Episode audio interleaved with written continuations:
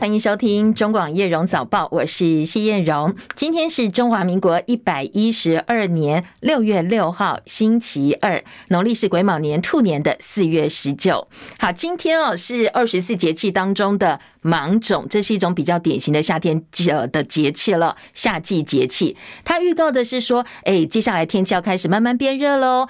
那什么叫芒种哦？芒种的意思是这个时候稻子已经结穗成种，那兔岁节。时的稻子呢，它谷粒上会出现一些比较细的芒，细芒哦，所以叫这个节气叫芒种。那一般来讲呢，到了芒种之后，气候越来越干，天气越来越热，那慢慢会从梅雨季节转变成比较典型的午后雷阵雨了。好，这是节气方面的一个解释。那到底实际上天气的感受啦，天气的反应跟我们的节气是不是相呼应呢？我们今天要连线的是中央气象局的预报员金翔在线上，我们来请教金翔，金翔早安。主持人好，各位听众朋友，大家早安。那今天的天气跟昨天蛮类似的，各地大都是多云到晴的天气。在花东地区还有恒春半岛有一些局部短暂阵雨，而且可能会有局部较大雨势发生的几率。那中午过后呢，也会有热对流发生。那发生的地方大概在西半部地区，还有呃其他的山区，都会有一些局部短暂雷阵雨，而且可能会有局部大雨发生的几率哦。所以外出活动的话，也要特别留意天气的变化。如果要前往山区的话，也要慎防溪水暴涨。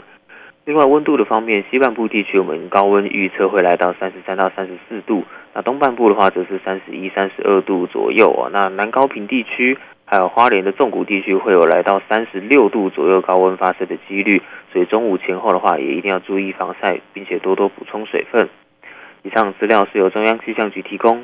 嗯，请教金祥，刚才提到芒种之后就要慢慢变成比较典型的夏天天气。那讲到夏天，台风当然是大家关注的重点之一哦。现在菲律宾东方海面有一个低气压，那目前的观察变成台风的几率高不高？对于台湾影响几率，呃，现在可以看得出来吗？好，诶、欸，目前这个热带性低气压，它其实有可能会在二十四小时之内，呃，升级成这个轻度台风，但是对台湾的影响是比较小的。好，谢谢金祥提醒，提供给大家参考。当然还有一些变数嘛，哦，因为台风距离海面呃的距离，距离台湾的距离，在海面上呢，可能接下来的天气变化因素还蛮多的。所以尽管目前看起来对台湾的影响没有这么直接哦，不过当然我们继续来密切关注。再来，今天的高温部分呢，预测西半部三十三、三十四度，东半部有三十一、三十二度，南高平还有花东纵谷可能会出现三十六度以上的高温，所以夏天哎，这个天气变热啊，记得多多补充水分，预防中暑。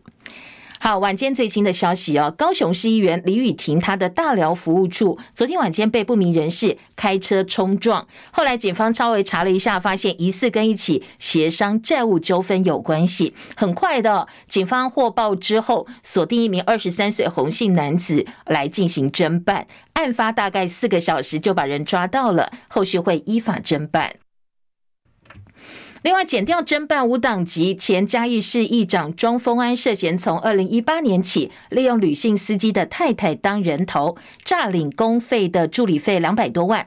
昨天搜索庄丰安住家等三个地方，同时呢，在吕姓司机家中找到了三百万元的现金。好，包括这位前嘉义市议长庄丰安，以及吕姓司机太太，还有他本人，以及呢庄丰安请的黄姓女员工，还有女助理，一共五个人，经过传唤。之后晚间呢，陆陆续续哦，从嘉义市调站送到检方进行复讯。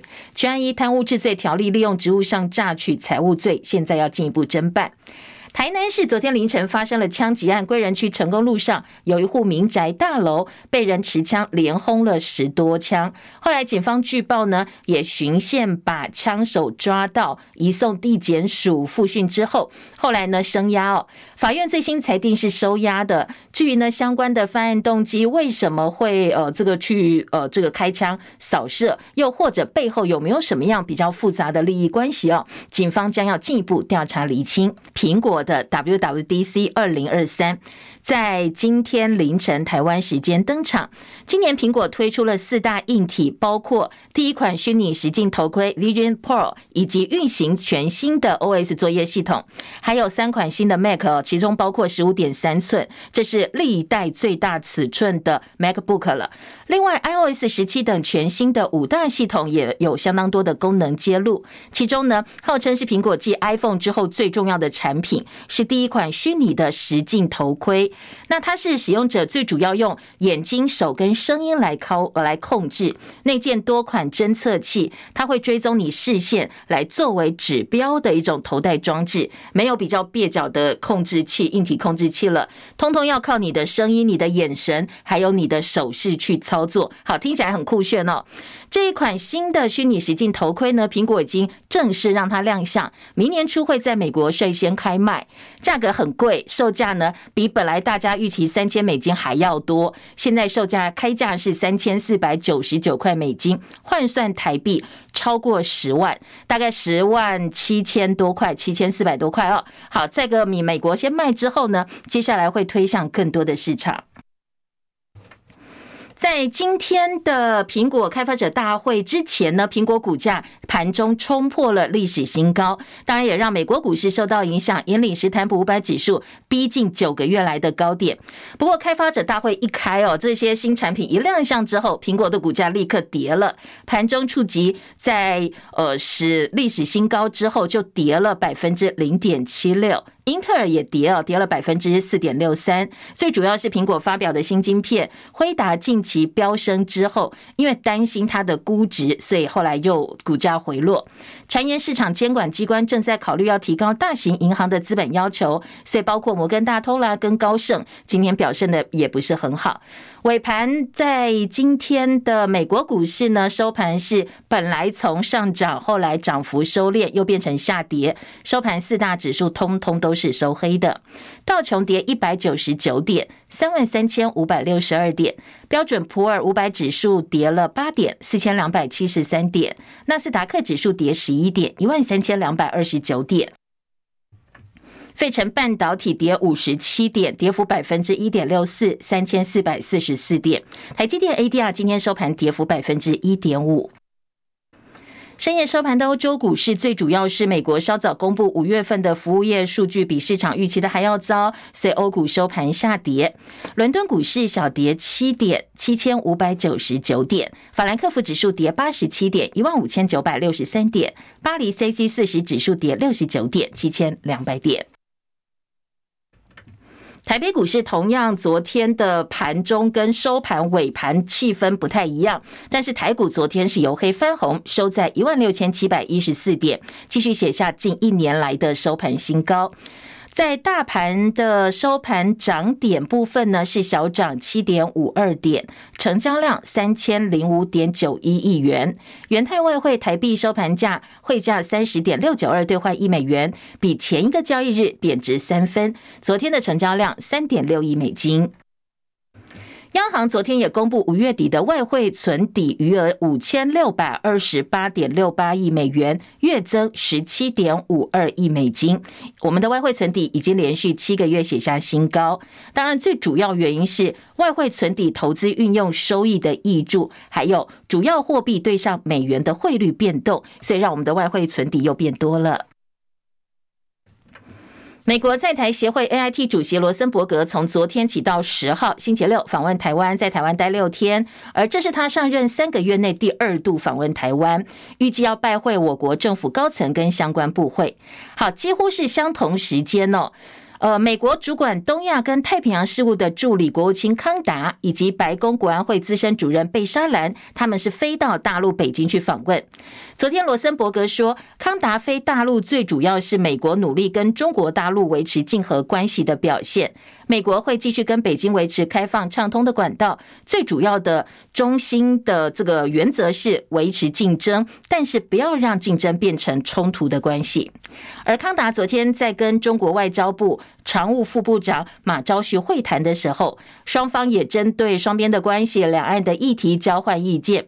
而美国官员非常明确的跟北京方面表示，美国会积极参与竞争，但是一定会捍卫美国的利益跟价值观。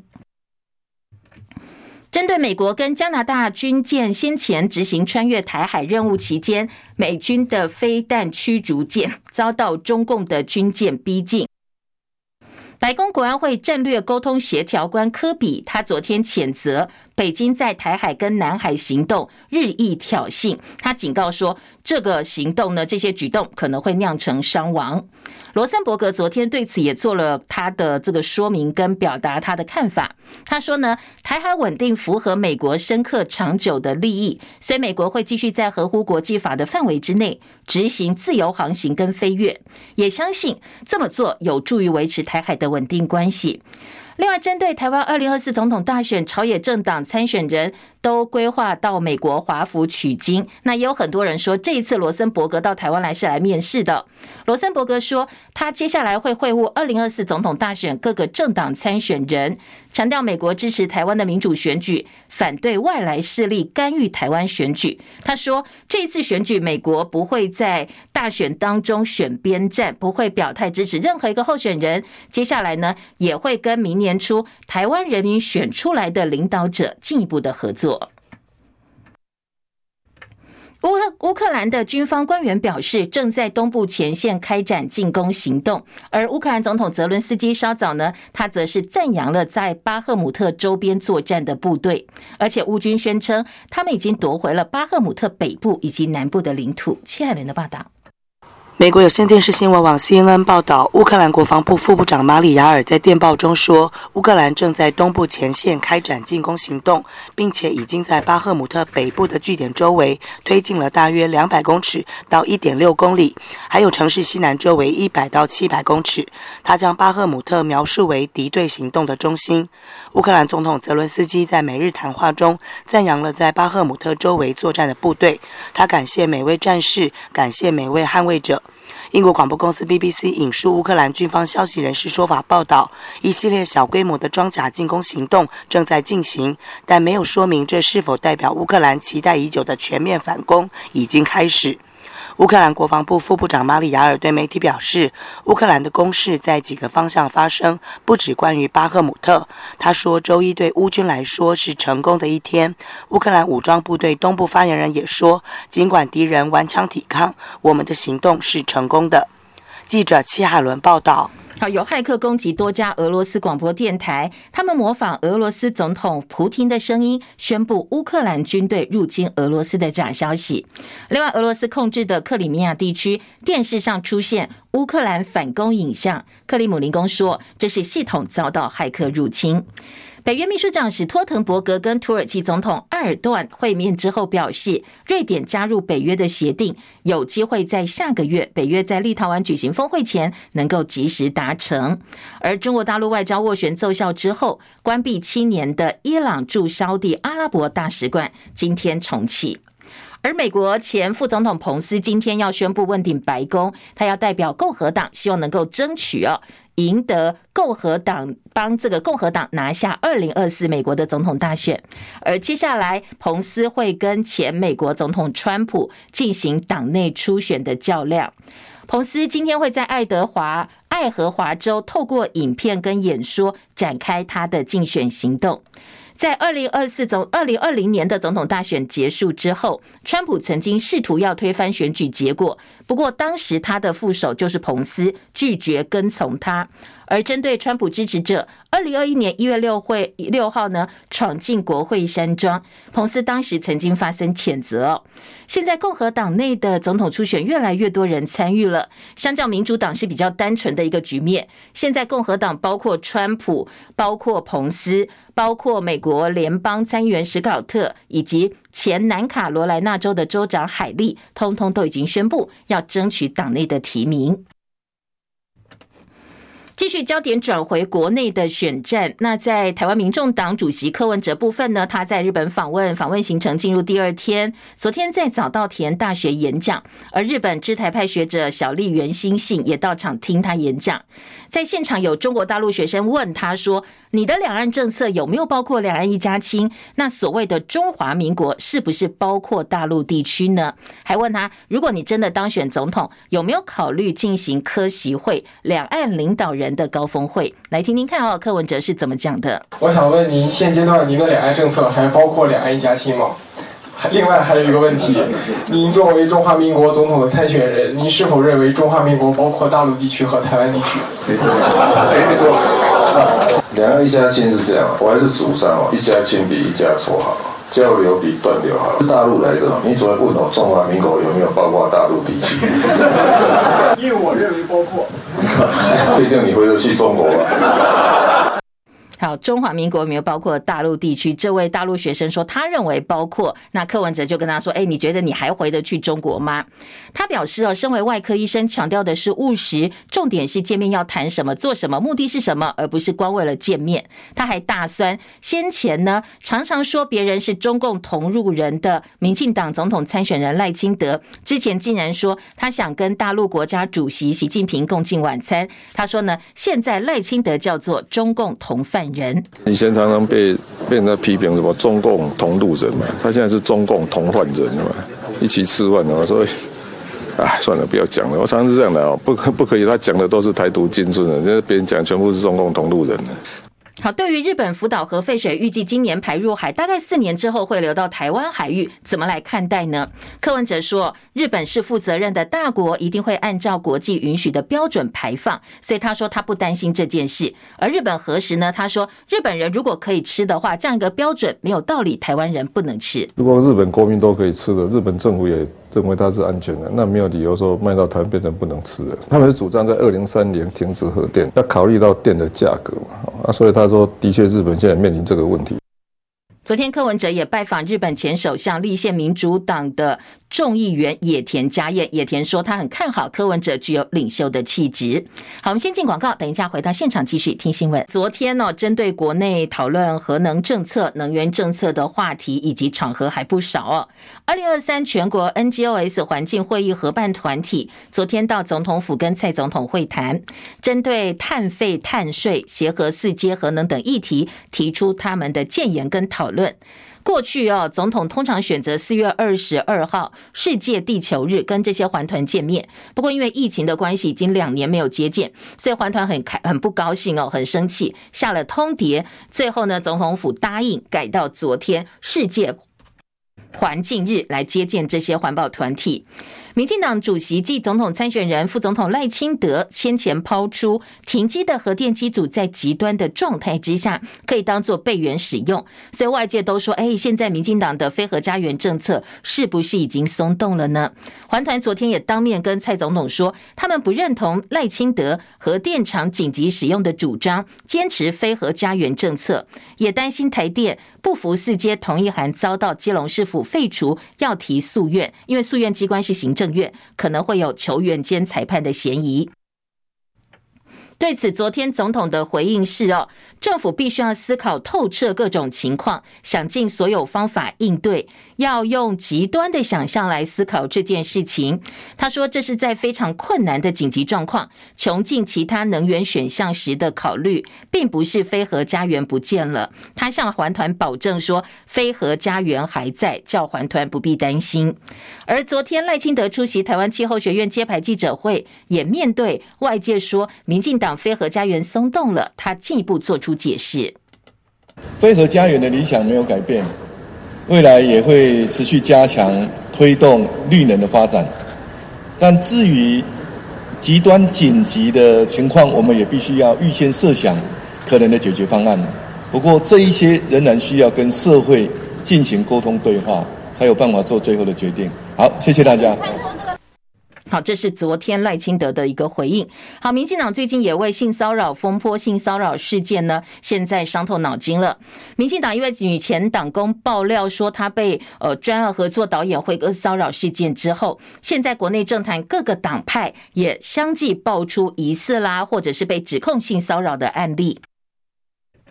很多人说，现在是台湾政治圈的迷途事件，以辉哥案为开始起算，现在呢，一共加起来哦，至少爆发十二起蓝绿白的性骚扰事件。那被指控的事件了，当然需要再进一步调查厘清。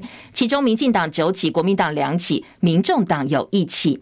在最新的指控部分呢，民进党昨天先是媒体报道说，有一位英系背景的总统府资政也涉及性骚扰。好，没有点名。不过呢，总统府资政颜志发他昨天自己打破沉默，发了声明哦。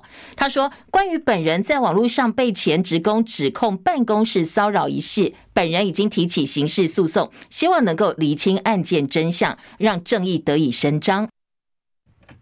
总统府本来一开始说他们没有调查权，遭到国内的在野党批评，但是总统府昨天并没有进一步的回应。严志发长期担任小英之友会的全国总会长，去年还当现任小英之友会荣誉总会长陈时中竞选台北市长时的后援会总会长。另外有个女导演在脸书上说，二零一零年她收到民进党前陈局办公室主任洪志坤的邀请，希望他能帮民进党在高雄年底的五都市长选举拍宣传片。结果没想到洪志坤在汽车旅馆对她进行性骚扰。他说自己做导演二十年了，只是想要好好拍片。没想到竟然遇到性骚扰事件。洪志坤今天凌晨在脸书上对此公开道歉，说呢，我只有真诚的道歉、改进，同时弥补我的错误。而国民党的台北市议员徐巧芯质疑说，先前上过新闻的性骚扰惯犯叫罗少奇，被爆出他离开民进党立委赖慧媛办公室之后，转职到台南市政府。他说，民进党的性平道歉都是假的，避避风头，然后到别的地方重新再起。对此，台南市府发言人田林湖说，罗少奇是通过市府的约聘雇临时人员公开招考进入台南市府服务，在服务期间没有收到任何关于他的不法申诉。如果真的有违法事件的话，一律依法处理。好，民进党前党工控诉去年被承揽党部工作的厂商性骚扰，不过当时的主管并没有处理，所以呢，台北市劳动局主动发文给民进党中央，要求在昨天之前必须要提交调查报告。台北市议员张思刚昨天质询说：“啊，那报告在哪里哦？到底报告内容台北市政府看到了吗？”台北市长蒋万安说：“他们没有收到，但是北市府的立场是绝对不容许拖延，一切依法处理。”他有回电话来说，回电话资料非常多，他要整理，所以呃还没有回函。如果没有得到民党中央相关具体的补充或说明，我们依照现行掌握的资讯，违反相关规定。该开罚，我们就会开罚。好，意思就是六月下旬要开性评会委员会的时候，如果说你民进党放弃陈述，你没有交出你的报告嘛？哦，到时候对你们可能是不利的哦，我就依法开罚了。另外，蒋万安到市议会去做总质询，民进党议员王世坚昨天送他一个秤子。当做礼物，他说呢，希望蒋万安我心如秤，要公平称出市政的轻重缓急。结果蒋万安回了五个字，让在场的大家都吓了一大跳。四个字，我心如秤，我我心有所属啊。我会很想念议员的，我希望议员可以继续在议会。哦，吓我一跳！我我突然想到何委员啊，不，对不起，对不起。好，最后王世坚是亏了一下最近卷入性骚扰风暴的民进党同志何志伟。不过前面呢，可能是蒋万安式的幽默，他对这个王世坚说：“我心有所属。”这个所属当然是王世坚说：“哎，我希望你留在市议会哦，就是因为他想要转战这个立法委员选举嘛，哦，所以蒋万安也这样讲了。”而政坛的性骚扰事件越演越烈，民进党主席赖清德说，这一次的事件对党造成很大的影响，所以必须要检讨改进。他指示三项工作，包括不必分事件发生在哪位党主席任内，发现就严肃面对。同时呢，从即日起要安排性平教育课程，党主席他自己也要亲自参加。教育部昨天宣示对校园的性别事件零容忍，说如果真的调查属实的话，所有的这个教职员哦列入黑名单，永不聘用。好，另外，民进党台面下性骚扰案高达一百倍吗？比现在曝光的还要多。昨天立委高嘉瑜哦就说：“哎，我从来没有说过，大家误解我的意思了。我是说，整个社会上没有曝光的性平案件，可能比你看到的多出一百倍，而不是单指民进党。”好，另外在民众党方面，昨天也有性骚扰事件。等一下在早报新闻读报时间，我们再来提供给大家哦。而美国职篮 NBA 总冠军赛昨天的第二场比赛，迈阿密热火恢复了外线水准，全场十七颗三分球，从上半场落后十五分打到第四节反而超前十二分。虽然金块剩下十一秒追到三分差距，而且持球进攻，不过三分球不进，最后一百零八比一百一十一落败了。神奇老爸热火再度演出逆转秀，打破了这个金块在主场的不败纪录。那当然，金块吞下了季后赛首败。热火将在七战四胜系列赛扳平战局之后，第三场比赛希望回到主场之后能够延续胜场的记录。好，这场比赛呢，第三场将在台湾时间礼拜四早上八点半进行。P 加的总冠军赛第二场比赛，昨天卫冕军八七比八三气走地主国王队。好，这是在国内的比赛哦。中广早报新闻。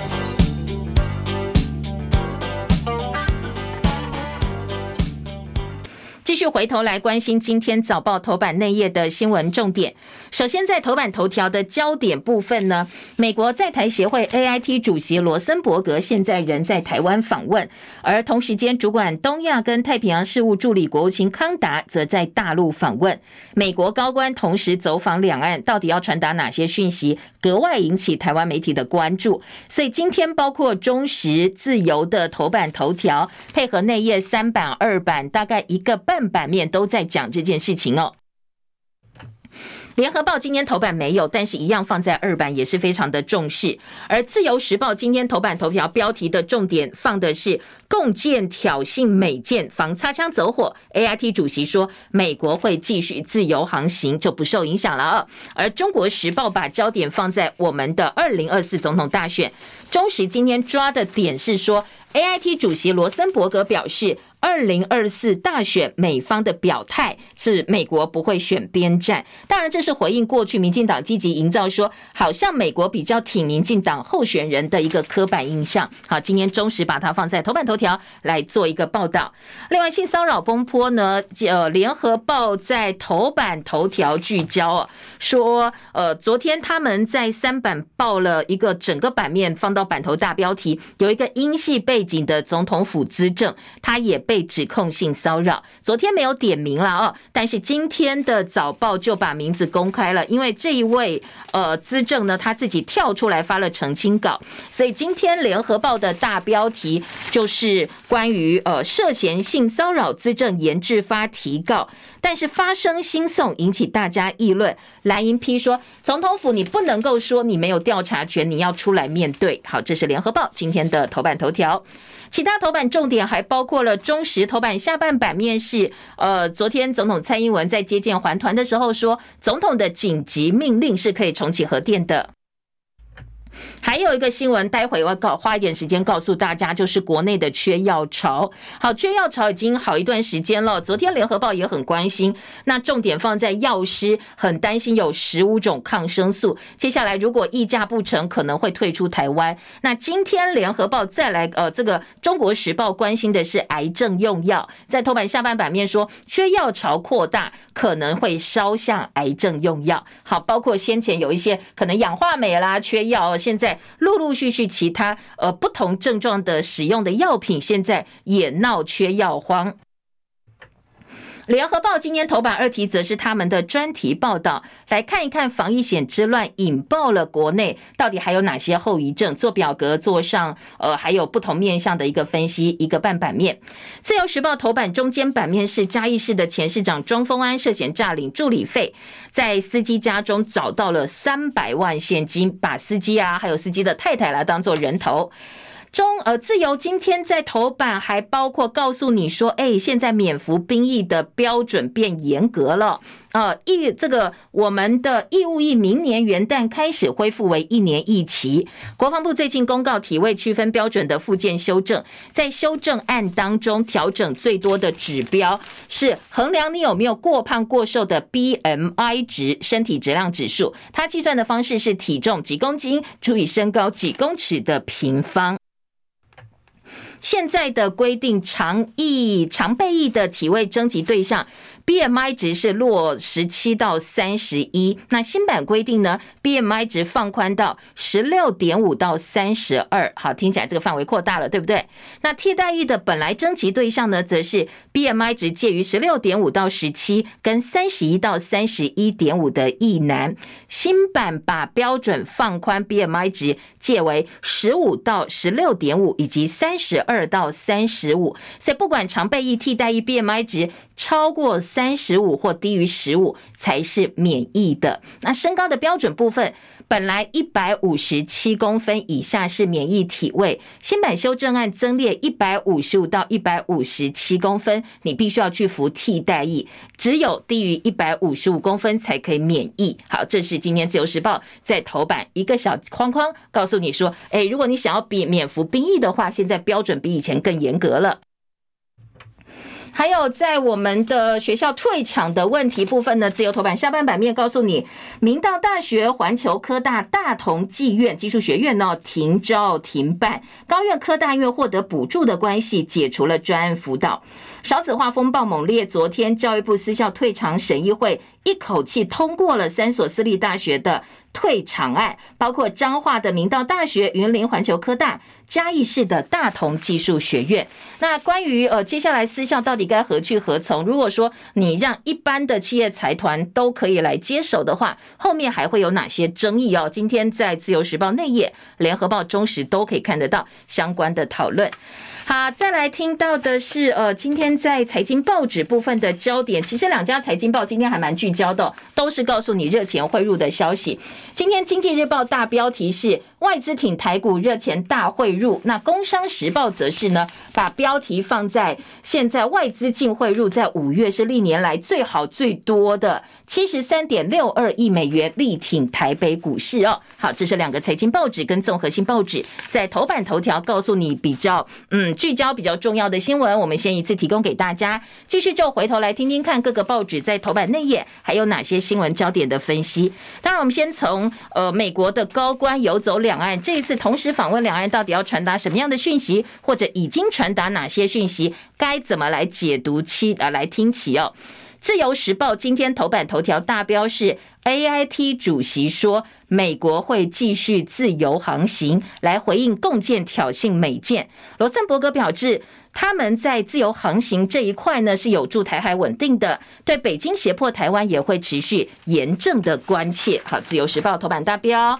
在内页的二版呢，自由说，美国众院情委会主席表示，中国胁迫美国应该要强硬回击，针对共机共建一周两度近距离的挑衅。那美国国内另外一种声音是不能接受哦，说应该把中国当作是敌手，他一旦来犯我们，影响到我们，我们就必须要强硬的态度加以回击。再来听的是今天的中时二版几个标题哦，学者说共军独断回应可能。会增加误判风险。中国反控美方挑衅，共军是合理应对。还有苏立文说，拜习会在某个时间点见面。而罗森伯格表示，美国会建立更多包括跟台湾的国际关系。好，在中国时报的头版呢，则是美国反对外部势力干预台湾的选举，强调这一次呢，二零二四总统大选，美国不会选边站。但是呢，他短期两度到访台湾，就要会晤我们的各个政党的参选人。好，这个部分今天的呃中国时报内页也有说，说其实哦，嗯，这个 AIT 主主席呢，这一次到台湾来拜会侯友宜是重点，因为先前另外两位参选人多多少少都接触过、见过，他们比较陌生的是侯友宜，所以中时的三板板头。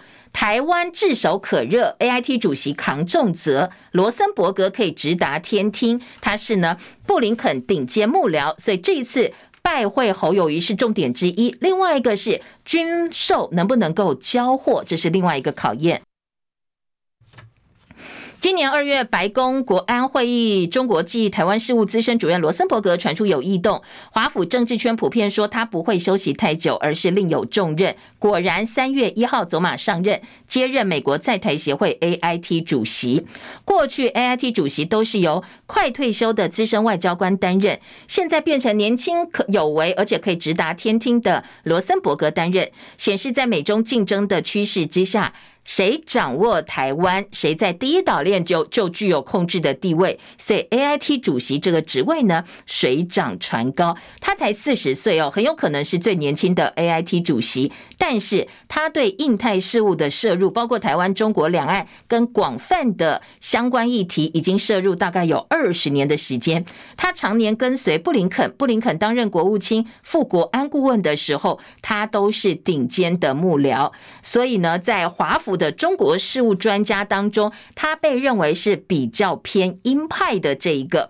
他这一次到台湾来，当然，嗯，重点工作一个是军事嘛，哦，确保国防部采取不对称的战略；另外一个就是。台美军售现在问题是美国供货不及，来不及给台湾，能不能够赶快把军售相关的目标项目送到台湾是另外一个考验。而在跟侯友宜的接触部分呢，今天中时特别强调这个部分。还有美国保持中立，蓝营说去除偏向特定政党，就是执政党方面的疑虑。肩负面试的任务，为台湾政局提前布局。今天的中时记者崔慈地说，他主要是面试蓝绿白三党总统参选人，要研判台湾未来四到八年可能的政治走向，提供台湾当做呃，提供美国当做对台政策的参考。当然要预先呢、哦，先来感受一下台湾的选战气氛，预做准备，帮接下来可能的结果，美国的部分呢，先做好准备。侯友谊谈选战议题，说他有能力比民进党做得更好。日本议员会柯文哲说台湾有望加入 CPTPP。对赖清德有疑虑，认为侯友谊出现对美中台最理想。学者说，让两岸关系和缓才符合美国的利益。这是淡大助理教授陈一凡个人的一个看法，当然符合中国时报立场。所以中时就说，哎，当然要让侯友谊当选，比较符合美方的利益。好，这是中国时报的处理。联合报今天的二版就说，美中对话避免冲突。罗森伯格谈康达跟他同时哦，一个到中国大陆，一个到台湾。他说，美中对话很重要，才能够避免冲突，继续按照国际法规范在台湾的台海呢飞行跟航行。苏立文也预告，拜习某个时候会再聚首。联合报另外也讲，罗森伯格挺台要见总统参选人，然后呢反对来自境外的干扰跟影响。访美人士加分，侯赖不会轻言放弃。好，记者的特稿哦说，AIT 主席罗森伯格访问台湾，主要就是要跟这个各个阵营总统参选人见面，显示美国对台湾选情也非常的关切。当然，各个政党的候选人。依然把访美行程当作选战当中的加分项目，势必是不会轻言放弃。外界第一时间想到说，因为赖清德现在身份敏感嘛，哦，他是副总统，没有办法访问华府，而在台湾大选年要了解他的一个状况，就亲自来啦。结果现在选情持续变化，当然，如果说这些参选人能够亲自到华府，有机会更直接跟负责台湾事务的资深官员互动，说明自己的政策跟立场，这些人当然是不会放弃的。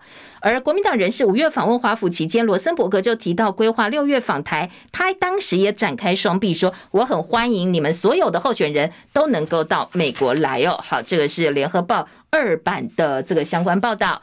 再来，在呃这个关于康达的部分呢，《旺报》今天头版头条说，康达在中国大陆见的是中国的副外长，接下来可能要帮更高层的接触来做铺垫。当然，预告可能是拜习会或者是其他的一个接触哦。今天在《旺报》做到头版头条说，哎，这个先去打底了哦，双方稍微了解一下，安排一下，可能接下来会有更高层的见面。好，在《旺报》另外点出一个点哦。美中拉帮结派，亚太国家担心会重蹈铁幕对峙。说美中在香格里拉对话隔空交火，同时双方试图在亚太地区现在拉帮结派，彼此抗衡，很担心哦，亚洲会重蹈冷战跟铁幕对峙的历史。而中国大陆昨天表示说，亚洲要成为共赢的大舞台，而不是封闭的小舞台。好，这个是呃今天的旺报报道。两岸的部分，联合报今天两岸新闻版说，王沪宁昨天表示坚持九二共识，要保护台海的和平稳定。他昨天见的是新党的代表团，好，昨天在北京见新党主席吴成典一行人的时候，重申九二共识跟一个中国原则。台积联说，团结广大台商候选人应该把两岸关系列为是重中之重。还有个点，悼念六四被带走台大的这个港生刘佳怡，昨天已经获得保释了。好，今年联合报在在两岸板也切了一小块。回到国内政坛话题，性骚扰事件，联合报的头版头条说涉性骚妈？问号啊，说资政严治发提告，在内页当中以及呢头版的报道说他打破沉默，昨天自己发了声明稿，他担任小英之友会的总会长、全国总会长，去年还担任现任小英之友会荣誉会长陈时中选台北市长的后援部总会长，当然他的身份格外引起关注。他被匿名爆料，在二零一八年的时候说呢，叫受害者把叫到旁边去讲事情，但是手放在受害者大腿跟膝盖，还有一次是拍人家的屁股哦，说让他觉得真的是很不舒服。好，今天的联合报也点到立新基金会告诉大家的数据，职场性骚扰八成选择不申诉，因为呢。不敢讲，或者是觉得反正又没没有这个证据哦，真的讲了，搞不好最后人家还回来质疑你，所以很多人其实不敢讲。台湾醒报今天头版头条说，七成的性骚扰是黑数，有待行政院提案修法。被害人可能会担心同事不谅解，被高层报复或者被资遣，选择不申诉。那球员的呃这个雇主呢，最后在很多的审议委员会当中缺乏申诉管道的情况之下，球员兼裁判最后来审议这些性骚扰事件的委员，很多都是站在资方，甚至是资方的人，所以大家也不敢讲。今天联合报在内页三版呢，则说。呃，这个包括了在民进党内的很多性骚扰事件影响，接下来赖清德会叫全体党员党公职通通都要上性平课。被曝性骚扰未成年，易俊宏转助理惹争议，请辞。黄伟哲从左手换到右手，到底民进党对性骚扰的惩处是真的还是假的？联合报也加以讨论了。刚才我们有提到说，哎，昨天讨论很多关于性平争议啦，跟总统府的性骚扰事件。今天联合报在三版告诉你，到底什么叫做性骚扰的定义跟样态。说，呃，这个敌意的环境性骚扰，你在旁边展示文字、影像、歧视的言行，暗示、明示，从事不受欢迎、具有性意味、性别歧视的。言辞或行为造成当事人不舒服，或者是觉得受辱的环境，算是性骚扰。另外，交换利益性骚扰，以他人服从或拒绝具有性行为、性意味或性别歧视的言辞跟行为，来换他获得丧失或减损工作、教育等等关于他权益的一些条件，这些样态呢，通通算性骚扰哦。好，另外刚才有提到哦，这个呃，时代力量立委陈娇华昨天说，台南市政府前副发言人易俊鸿被踢爆性骚扰惯犯，结果呢，黄伟哲本来说不宽待，没想到隔不到一年哦，同党台南市议员林依婷在上个月把他请回来了，所以到底性骚扰零容忍是说，哎，我零容忍你在这个时间做这个工作，但是一个月之后呢，我再把你请回来做别的工作。好，联合报质疑这一点，左手换到右手。绿营案子太多了，很难回函台北市说，我管你，你就是要调查清楚哦，赶快跟我提交报告，不然的话哦，我就会依法开罚喽。王丹的部分，今天的自由时报做比较多，说呃，当事人昨天开直播指控王丹喝酒的时候把手放他大腿，而王丹说欢迎提告。中正大学一个副教授也被曝性骚扰，女校友指控他拆泳衣绑带。按摩大腿根部，他曾经担任台北市的性评委员哦。好，这个是中正大学一个男性副教授被女校友在脸书社团指控性骚扰。台北市性评会说他的任期已经届满了。教育部说，如果是真的话，我们会永不录用。好，这是另外哦，在教育圈也有性骚扰。联合报社会版还有一个台湾男子咸猪手性骚扰一个南韩女直播主，这个直播主自己到台湾来去巴黎玩，没想到这个色狼呢，我一路尾随他，就碰他的大腿等等等，整个实况都被直播出去了，所以包括了南韩也非常非常的关注这个 case。好，在台湾的总统大选部分呢，今天在自由时报、联合报都有提到哦，说呢，呃，自由特别强调的这个 case 是。郭台铭的部分说，他在争取提名失利之后，现在有三个副案要争取败部复活。好，今天在自由时报报道说，他的三招是地方大佬献策，包括独立参选，或者是等国民党把侯换掉，以及呢寻求跟民众党参选人柯文哲合作，组成不管郭柯配也好，柯郭配也好，当然最后一步就是放弃参选嘛哦，全力辅选挺郭派立委。好，这些都是旁边的人给他献策。那郭台铭到底选哪一个呢？不知道啊，现在还不知道。昨天侯友谊说，我相信郭台铭曾经说过他会呃力挺党提名的候选人，他相信郭董会信守承诺。当然，侯友宜也挨批说他在绑架整个蓝军。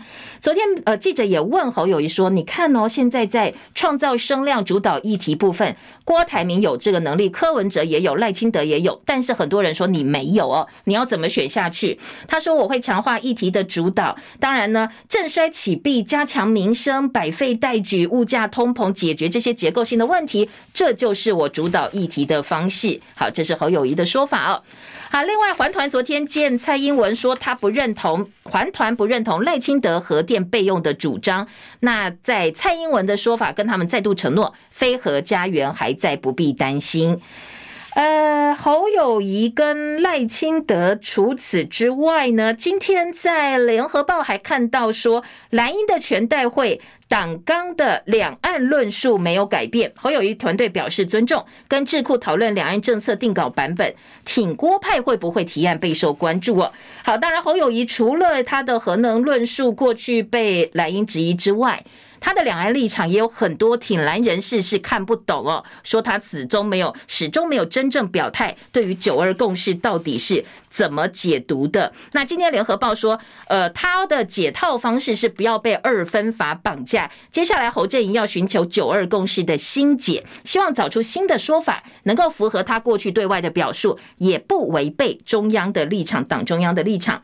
好，不，至少至少哦，蓝营全代会现在基本上定调的是。党纲的两岸论述没有改变。好，另外在郭台铭部分也有一个说法，说他们希望争取在党全代会正式提名侯友谊之前呢，希望能够复活，反败为胜，然后呢把局势给扳回到郭台铭这一边。好，再来听到的是，呃，今天在联合报头版下半版面的专题，告诉你说防疫险之乱引爆的五大后遗症。